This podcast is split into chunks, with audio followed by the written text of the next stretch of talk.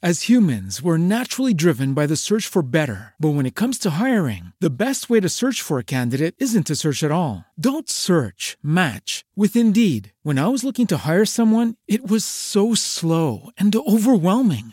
I wish I had used Indeed. If you need to hire, you need Indeed. Indeed is your matching and hiring platform with over 350 million global monthly visitors, according to Indeed data, and a matching engine that helps you find quality candidates fast. Ditch the busy work. Use Indeed for scheduling, screening, and messaging so you can connect with candidates faster. And Indeed doesn't just help you hire faster. 93% of employers agree Indeed delivers the highest quality matches compared to other job sites, according to a recent Indeed survey. And listeners of this show will get a $75 sponsored job credit to get your jobs more visibility at Indeed.com slash podcast. That's Indeed.com slash podcast. Terms and conditions apply.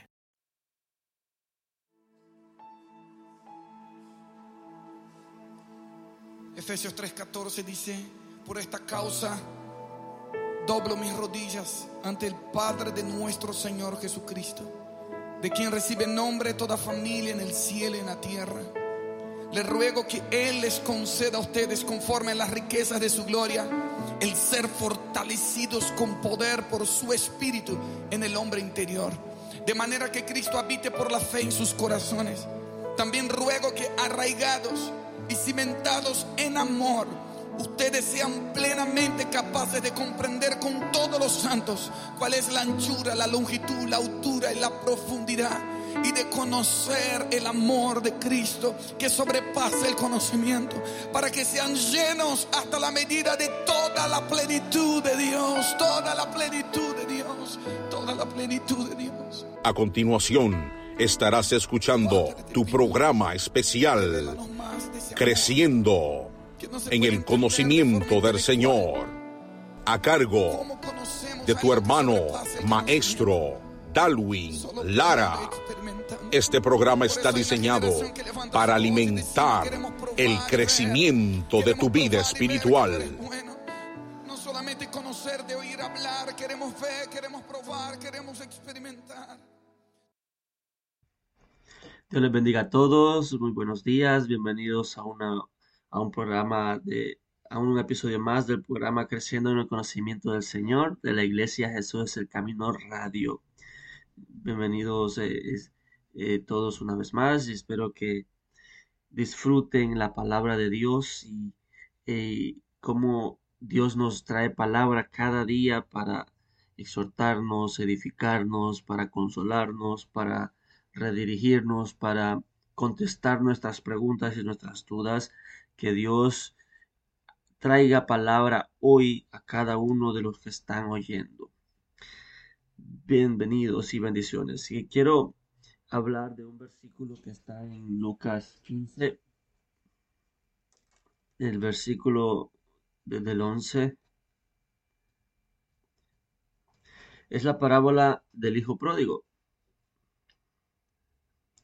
Es una parábola y, y es Jesús hablando. Dice, un hombre tenía dos hijos y el menor de ellos dijo a su padre, Padre, dame la parte de los bienes que me corresponde. Y le repartió los bienes. No muchos días después, juntándolo todo, el hijo menor se fue lejos a una provincia apartada y allí desperdició sus bienes viviendo perdidamente. Y cuando todo lo hubo malgastado, vino una gran hambre en aquella provincia y comenzó a faltarle. Y fue y se arrimó a uno de los ciudadanos de aquella tierra y le envió a su hacienda para que apacentase cerdos. Y deseaba llenar su vientre de las algarrobas que comían los cerdos, pero nadie le daba. Y volviendo en sí, dijo, ¿cuántos jornaleros en casa de mi padre tienen abundancia de pan? Y yo aquí perezco de hambre. Me levantaré e iré a mi padre y le diré, Padre, he pecado contra el cielo y contra ti. Ya no soy digno de ser llamado tu hijo. Hazme como a uno de tus jornaleros. Y levantándose, vino a su padre. Y cuando aún estaba lejos, lo vio su padre y fue movido a misericordia y corrió y se echó sobre su cuello y le besó. Y el hijo le dijo, Padre, he pecado contra el cielo y contra ti, y ya no soy digno de ser llamado tu hijo. Pero el padre dijo a su siervo, sacad el mejor vestido y vestidle, y poned un anillo en su mano y calzado en sus pies, y traed el becerro gordo y matadlo, y comamos y hagamos fiesta, porque este mi hijo muerto era y ha revivido. Se había perdido y es hallado, y comenzaron a regocijarse. Oremos, Padre, te damos gracias, Dios, en el nombre de Jesús. Gracias por este nuevo día, gracias porque cada día son nuevas tus misericordias. Te damos gracias, Dios, porque tú siempre estás con nosotros, tu presencia, Dios, nos está acompañando, guiándonos, Dios, por el camino que debemos seguir, dándonos fuerza, ese paracleto que nos ayuda, Dios, aún en nuestros momentos de, debilidad, dificultad. Tú estás ahí presente, Dios. Te damos gracias porque tú eres bueno y tú eres un Padre bueno.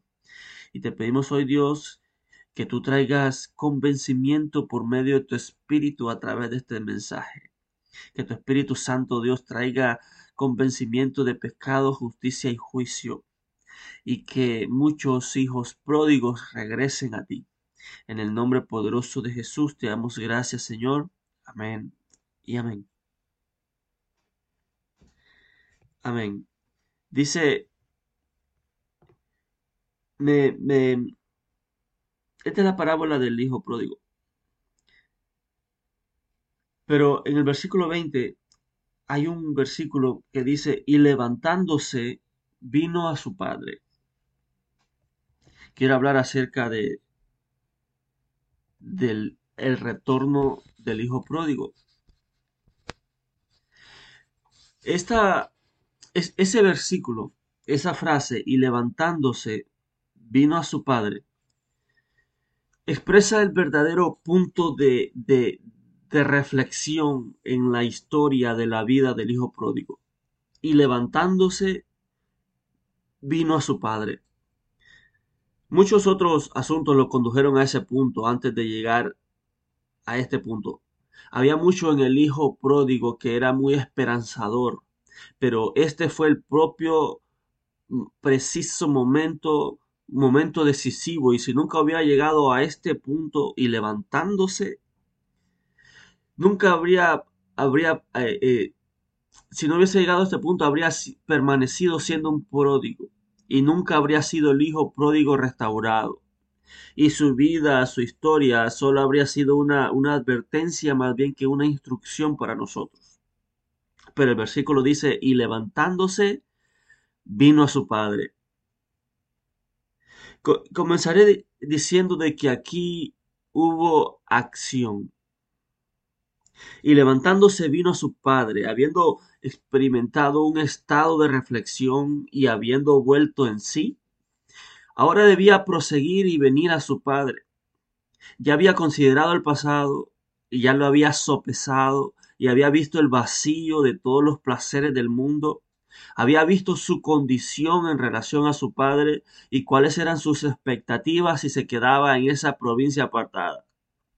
Ya había reflexionado en lo que debía hacer y cuál sería el probable resultado de semejante curso de acción, pero ahora que ya había sobrepasado los límites de la, vaguedad del pensamiento, llegaba hasta la actividad y la implementación del curso de acción. ¿Cuánto tiempo pasará, queridos hermanos y amigos, antes de que ustedes hagan lo mismo? Nos agrada que reflexionen. Esperamos que un gran punto sea ganado si son conducidos a considerar sus caminos, a ponderar su condición y, mirar sinceramente hacia el futuro, pues la irreflexión es la ruina de, de muchos.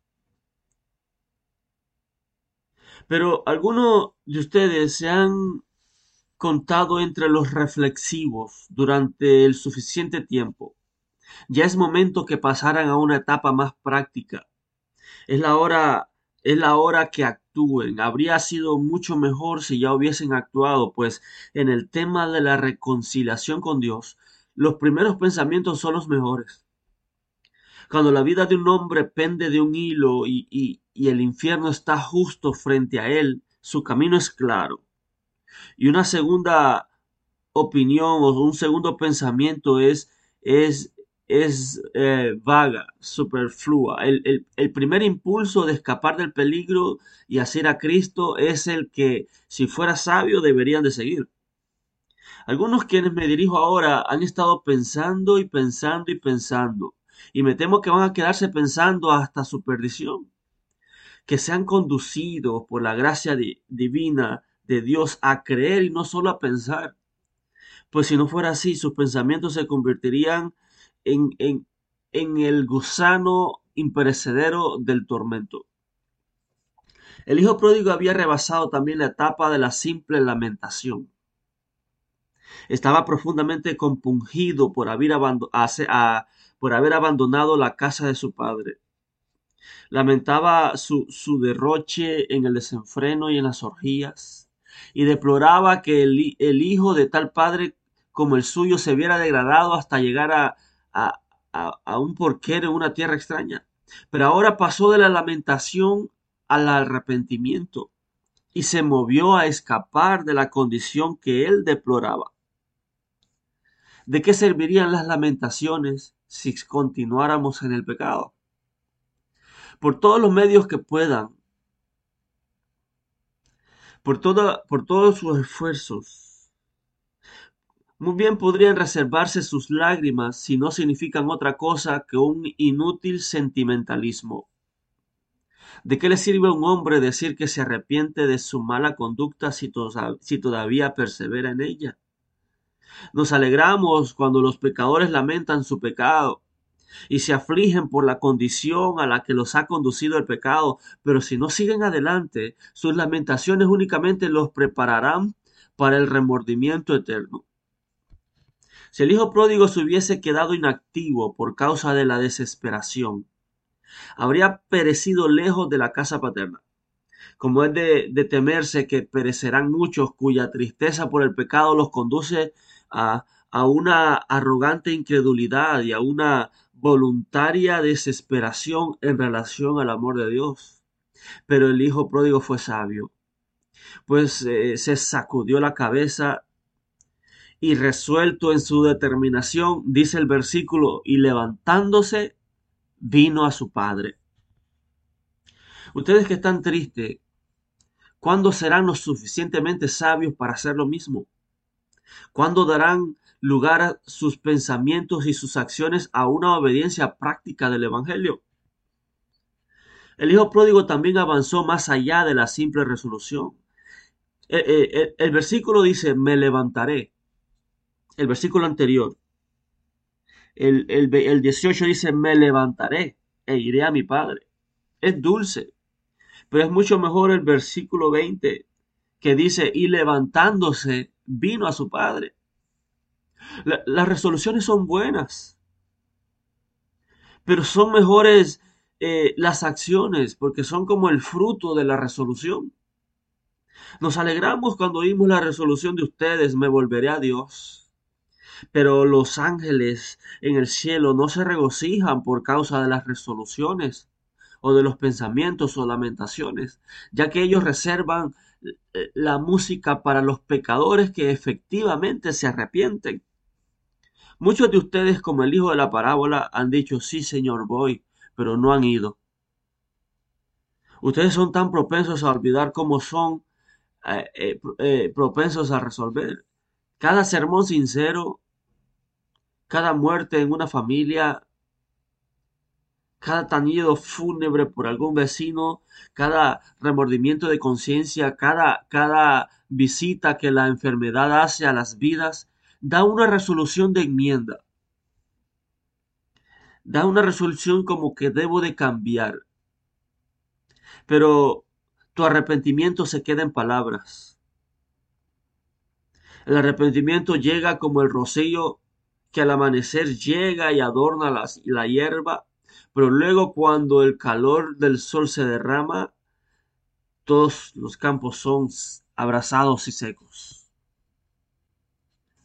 ¿Tú te burlas de tus amigos y no le das importancia a tu propia alma? A menudo has dicho en esta casa, tan pronto como regrese a mi aposento, caeré de rodillas. E, esa es la resolución.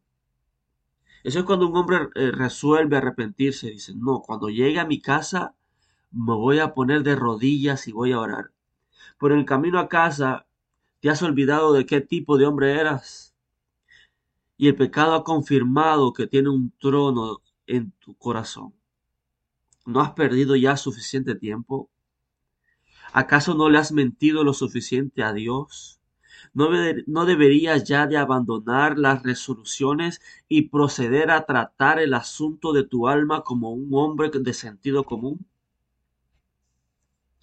Si tú te encuentras en un barco que se está hundiendo y el bote salvavidas está cerca, pero tu mera resolución de, de abordarlo no impedirá que te hundas juntamente con el barco.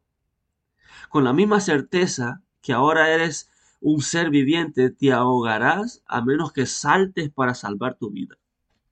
La mera resolución no sirve de nada. Y, levantándose, vino a su padre.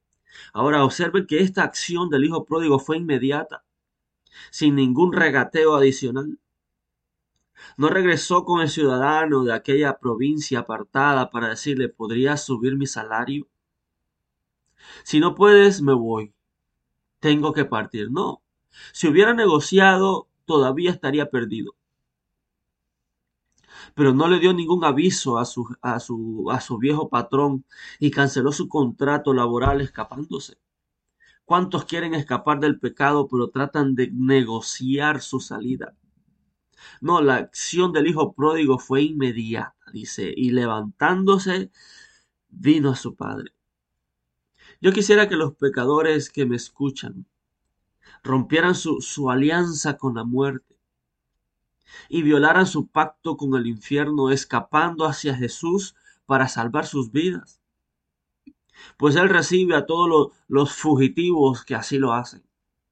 No necesitamos ni permiso ni licencia para renunciar al servicio del pecado y al servicio de Satanás.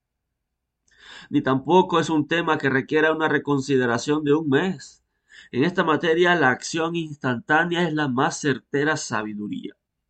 Lot no se detuvo para consultarle al rey de Sodoma si podía abandonar sus, sus dominios, ni consultó con los oficiales de la comunidad en cuanto a la conveniencia de abandonar rápidamente su hogar. No, con su mano asida de la mano de los ángeles, él y los suyos huyeron de la ciudad. No, una mujer no huyó, miró atrás y se quedó rezagada y ese rezago le costó la vida. E, en esa resolución es en que están muchos. Sí, sí, voy a regresar, pero no, pero no regresan. Voy a regresar, pero no regresan. Ya saben de su condición, pero no regresan. Entonces, la acción es inmediata. El texto implica que el hijo pródigo se levantó, empleando todas sus energías, dice, y levantándose. La palabra sugiere que hasta ese punto había estado dormitando sobre el lecho de la pereza o en un sillón, al igual que, que Sansón estaba sobre las rodillas de Dalila. Había estado echado boca arriba, inactivo, enervado, pero ahora despertado de su letargo, alza los ojos y, y se ciñe y se despierta del maleficio que lo había sometido, emplea sus fuerzas, sus poderes, despierta su naturaleza entera y no escatima esfuerzo hasta regresar a su Padre. Los hombres no son salvados entre el sueño y la vigilia. La gracia no nos atolondra, ni no, sino que nos despierta. En verdad, señores, vale la pena hacer un esfuerzo tremendo para escapar de la ira eterna. Vale la pena convocar cada facultad y poder y energía y emoción y pasión de su ser que se digan no puedo estar perdido. No, no, no estaré perdido. Estoy resuelto a encontrar mi misericordia por medio de Jesucristo. Oh pecadores, lo peor del caso es que ustedes son muy indolentes, muy indiferentes, muy dispuestos a dejar que las cosas sucedan como sea. El pecado los ha embrujado los ha entorpecido, por decirlo así, duermen sobre, sobre lechos Se olvidan que está en peligro de caer en el fuego del infierno. Dicen un poco más de descanso, un poco más de sueño, un poco más de cruzar los brazos para dormir y entonces continúan durmiendo aunque tu condición, tu condenación no descansa. Quiera Dios que despertaras. Mi, mi, voz no tiene poder para despertarte, pero pido que el propio Señor te alarme, pues eh, nunca estuvieron los hombres en mayor peligro. Solo basta que, que tu aliento falle, que tu sangre se detenga, que el corazón deje de latir y estarás perdido para siempre. Esa vida sobre la que pende tu eterno destino es más frágil que una telaraña. Si fuese sabio no daría sueño a tus ojos, ni descanso a tus párpados, hasta no haber encontrado a tu Dios y ser perdonado. Oh, ¿cuándo te entregarás a una acción real? ¿Cuánto tiempo pasará antes de que creas en Jesús? Ahora, aquí eh, nos encontramos con un alma que entra en un contacto real con Dios. Dice, levantándose, vino a su Padre. No solo se levantó, sino que vino a su Padre. Ese es un, un contacto real con Dios. De nada le habría servido que se hubiera levantado, pero no hubiera venido a su Padre. Esto es lo que el pecador debe hacer y lo que el Espíritu le permite hacer, es decir, venir directamente a Dios. Ah, pero eh, muy comúnmente cuando los hombres comienzan a estar ansiosos, dan vueltas por todos lados y se apresuran a ver a un amigo para hablarle al respecto. O inclusive recurren a un cura embustero y le piden ayuda. Acuden presurosos a un santo o a una virgen y les piden que sean sus mediadores en vez de aceptar al único mediador Jesucristo e ir de inmediato a Dios por medio de él. Se apresuran a formas externas y ceremonias eh, o acuden a sus Biblias, a sus oraciones, a sus arrepentimientos, a oír sermones, a oír predicaciones. Pero recurren a cualquier cosa en vez de ir a su Dios. Este es un contacto real y directo con Dios. Cuando alguien eh, sabe que, que está mal y resuelve arrepentirse, empieza a escuchar alabanzas, pero no llega a Dios. El contacto tiene que ser real. Pero el hijo pródigo conocía una mejor opción. Él vino a su padre. Y será un día grandioso para ti, oh pecador, cuando hagas lo mismo. Acude directamente a tu Dios en Cristo Jesús. Ven aquí, eh, eh, pásate por alto eh, muchas cosas. Acércate a tu Padre. Rechaza a un ángel del cielo si te apartara del Señor.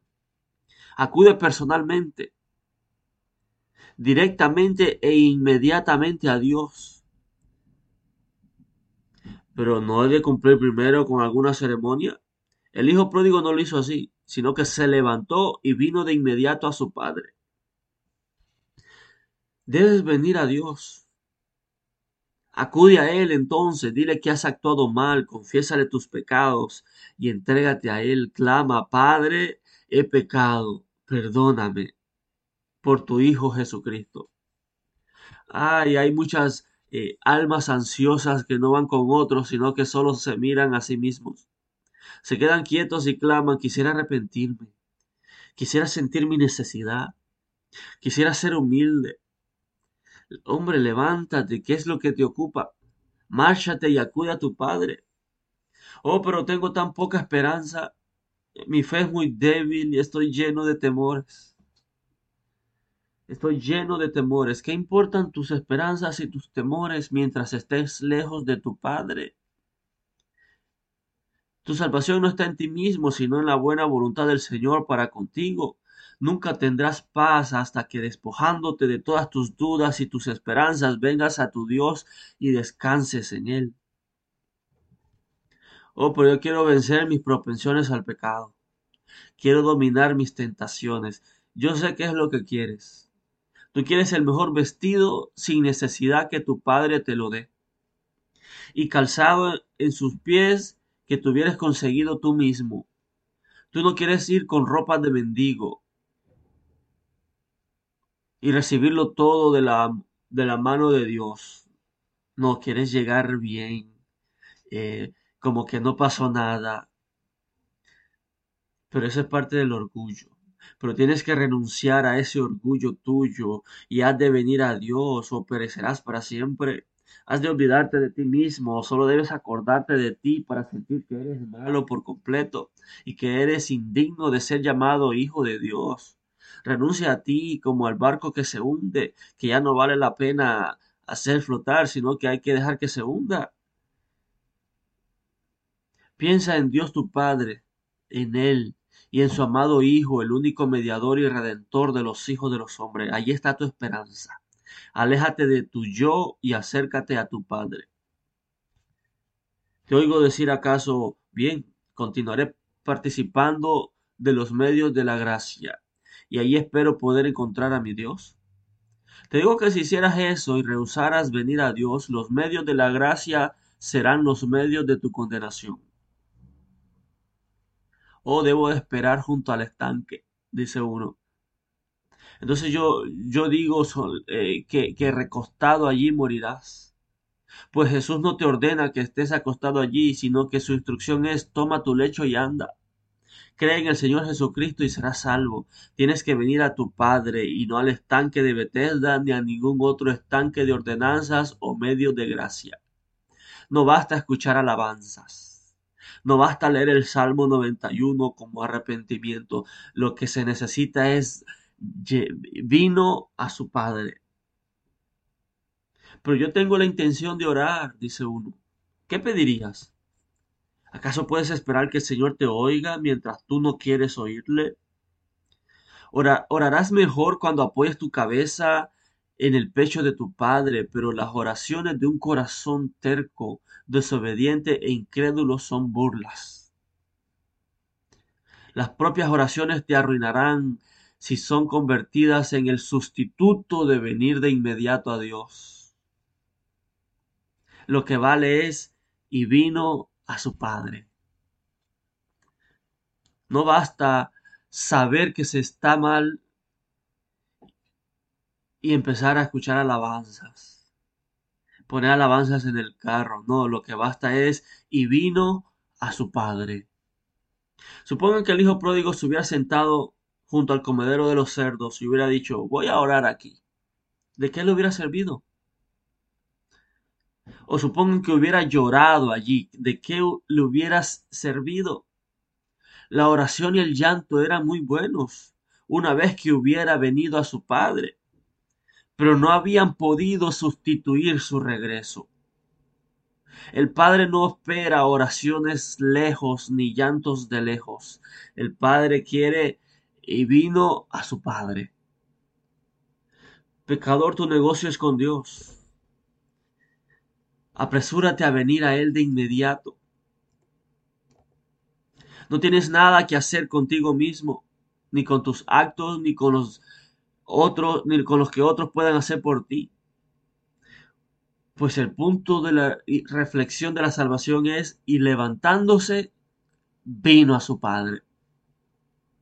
Tiene que haber un contacto real, vivo, sincero, de un pobre alma culpable con Dios un, reconocimiento que hay un Dios y que se puede hablar con Dios.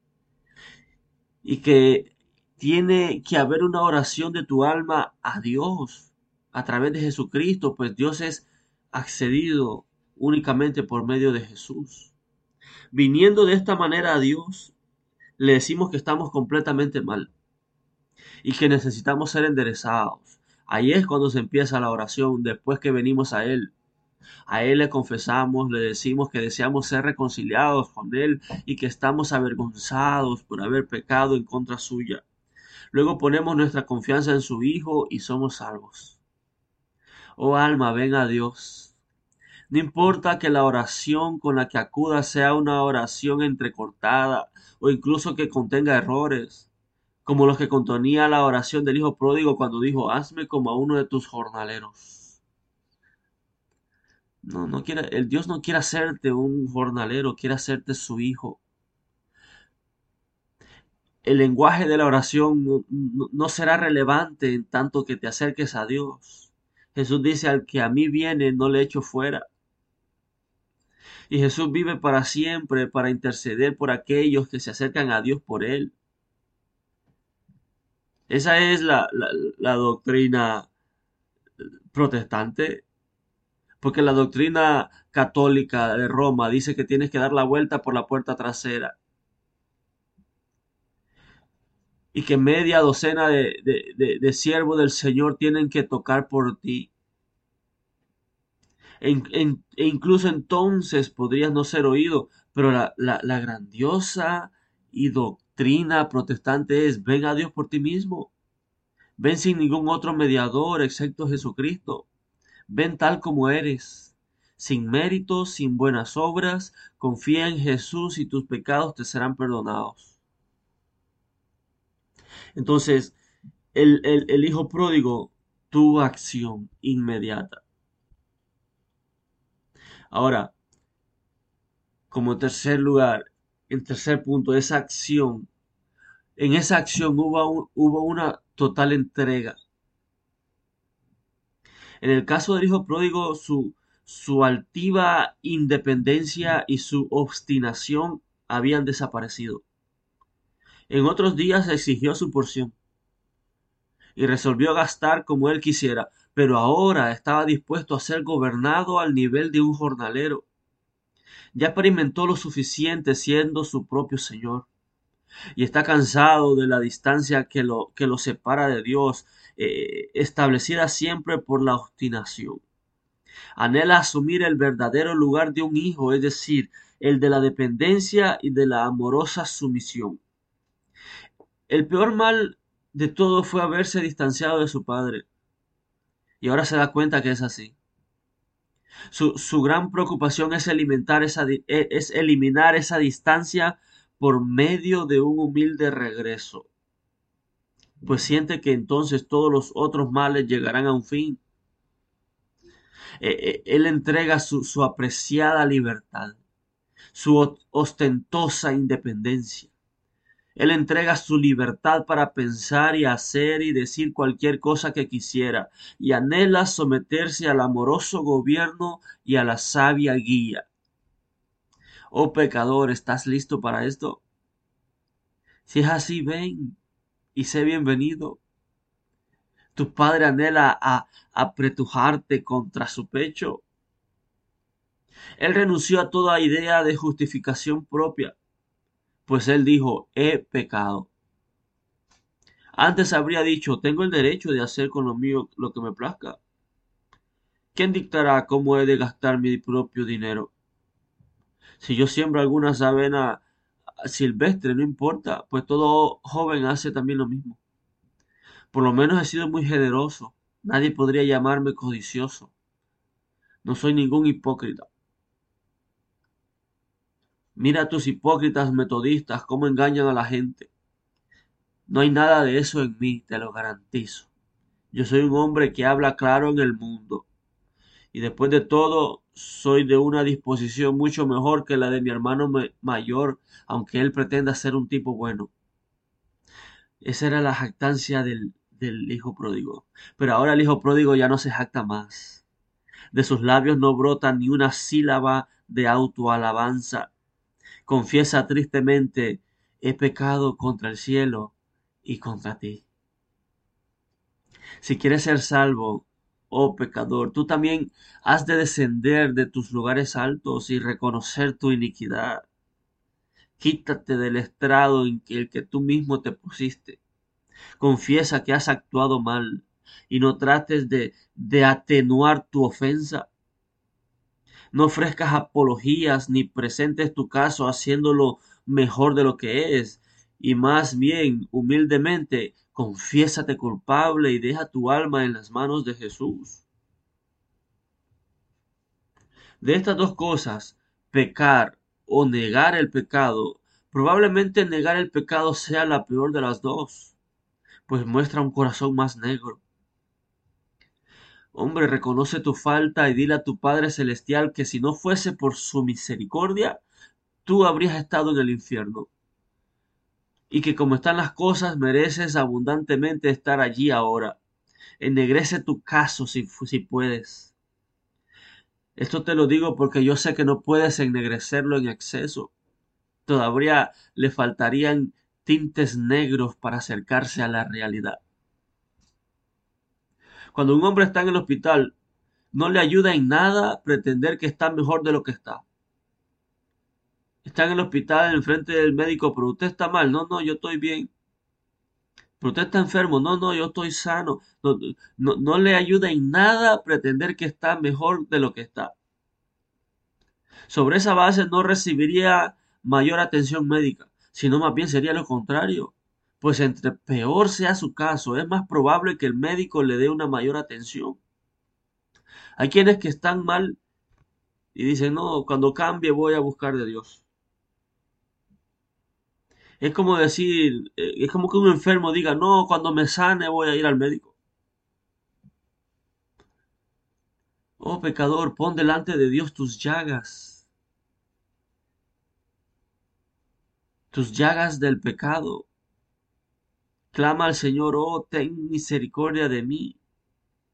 Este es el camino de la sabiduría. Acaba con el orgullo y con la justicia propia y apela a la piedad inmerecida del Señor y prosperarás.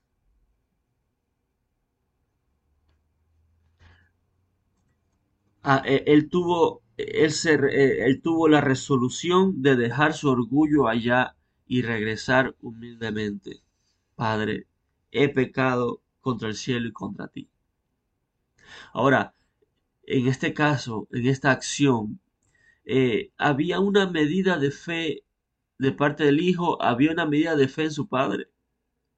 Una medida, digo, no significando que sea mucha fe, sino algo de fe. Una medida de, de poca fe salva el alma. Tenía fe en el poder de su padre. Se dijo, en la casa de mi padre hay abundancia de pan y todavía sobra.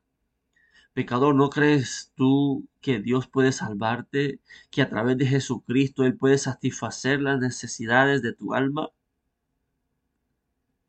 ¿No podría llegar tan lejos como para decir, Señor, si quieres, puedes limpiarme? El hijo pródigo tenía también un poco de fe en la disposición del Padre para perdonar, pues si no hubiera esperado eso, nunca habría regresado a su Padre en absoluto. Si hubiese estado seguro que su padre no le sonreiría, no habría regresado a casa nunca. Ah, pero tenía fe de que el padre era amoroso, de que el padre era misericordioso y, y llegó con la esperanza de que el padre lo podía perdonar. Esa es la fe que se necesita para regresar a Dios. Mire que él no esperó a un padre con un, con un látigo en la mano sino que él, regresó con la esperanza de que su padre lo iba a esperar con, eh, para perdonarlo. Entonces la fe en el hijo pródigo lo hizo regresar a casa. No solo se arrepintió, sino que buscó a su padre y levantándose vino a su padre. Y cuando aún estaba lejos, lo vio su padre y fue movido a misericordia y corrió y se echó sobre su cuello y le besó. Esa es la, la grandiosa misericordia del Padre. Él no le preguntó qué hizo, si, si todavía trae dinero. Él no le preguntó cómo, con quiénes estuvo, qué, con qué amigos tenía. No, la preocupación del padre era que su hijo regresó. Lo que le importaba al padre era que su hijo volvió a casa. Cuando vengas a Dios después de pecar tanto, Él no te va a preguntar, ves, te dije, mira cómo vienes. Ahora sí, ¿verdad? No, nuestro Padre es un Padre exquisito misericordioso. Es un Padre que, que tiene amor y misericordia y que lo único que le interesa, con tal que mi hijo regrese, yo lo recibo. Porque el que viene a mí no le echo fuera. Olvidemos eh, eh, la justicia, las culpas, las condenaciones. Solo regresa y te, y te prepararé un cordero. Te prepararé comida Y dice, y aun cuando, cuando aún estaba lejos, lo vio su padre y fue movido a misericordia y corrió y se echó sobre su cuello y le besó. Y el hijo le dijo, Padre, he pecado contra el cielo y contra ti, y ya no soy digno de ser llamado tu hijo. Pero el padre dijo a su siervo, sacad al mejor vestido y vestidle, y poned un anillo en su mano y calzado en sus pies, y traed el becerro gordo y matadlo, y comamos y hagamos fiesta, porque este mi hijo muerto era y ha revivido. Se había perdido y es hallado. Y comenzaron a regocijarse. Esa es la fiesta que se hace en el cielo cuando un hijo regresa.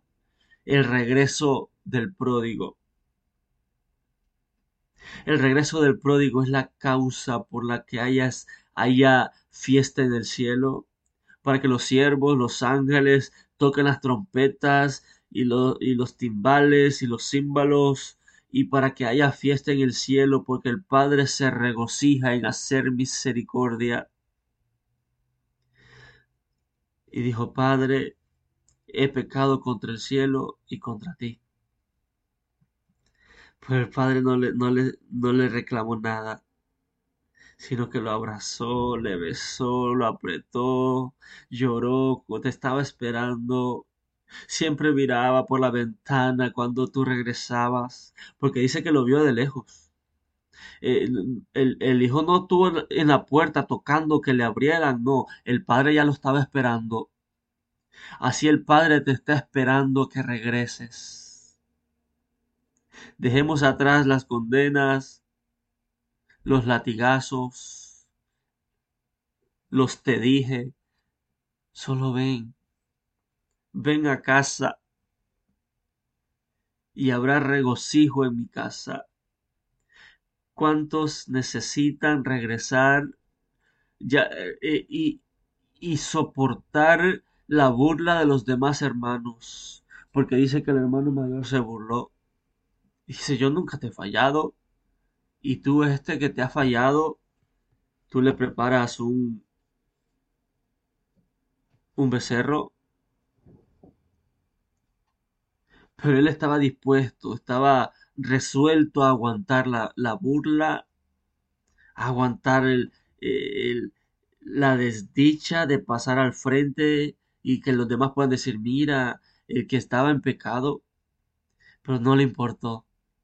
Solo, solo le importaba regresar a su padre y decirle, Padre, he pecado contra el cielo y contra ti. Oh, que Dios quiera que muchos resuelvan hoy su condición. Que hoy sea el, el día de retorno, el retorno del Hijo pródigo. Que hoy sea ese día en el que levantándose vino a su Padre después de pensar y repensar, después de negociar, de resolver, que hoy sea el día de acción y levantándose vino a su Padre. Y sería un día de gran gozo para el Padre. Venga Dios hoy y despójate de tus, de tus derechos y, y resuelve en, en venir al Padre, en regresar hoy y confiésale Padre, he pecado contra el cielo y contra ti. Oh, que Dios, que Dios le conceda a muchos regresar hoy. Oh Padre, en el nombre de Jesús te pedimos que tu Espíritu Santo convenza de pecado, justicia y juicio que les quites la vergüenza, Dios, del pecado, de la condenación que Satanás los esté acusando. Quítales toda acusación, toda pena, toda vergüenza y que puedan venir a ti con libertad, llorando con los ojos vidriosos, mojados, pero que vengan a ti, levantándose, que vengan a su Padre. Oh Dios, que tu Espíritu Santo haga, haga la obra del arrepentimiento, que puedan agarrar valor y poder regresar a tu casa, que puedan recordar viejos momentos, que, se, que puedan comer juntos en una misma mesa, que puedan beber juntos de una misma copa. En el nombre poderoso de Jesús, que hoy sea el día de arrepentimiento y de convertimiento y de reconciliación de muchos. Dios no quiere la muerte de nadie, sino que todos procedan al arrepentimiento. En el nombre poderoso de Jesús te damos gracias, Dios. Amén y amén. Que Dios los bendiga, que Dios los guarde. Compartan el mensaje, compartan la verdad, compartan libertad. Bendiciones.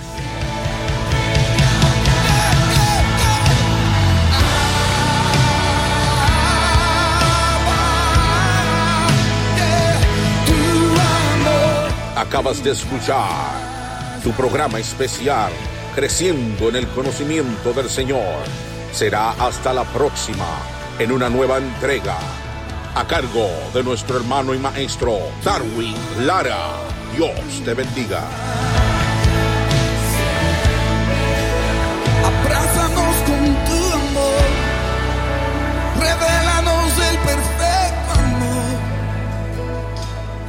bautízanos en tu amor. tu amor.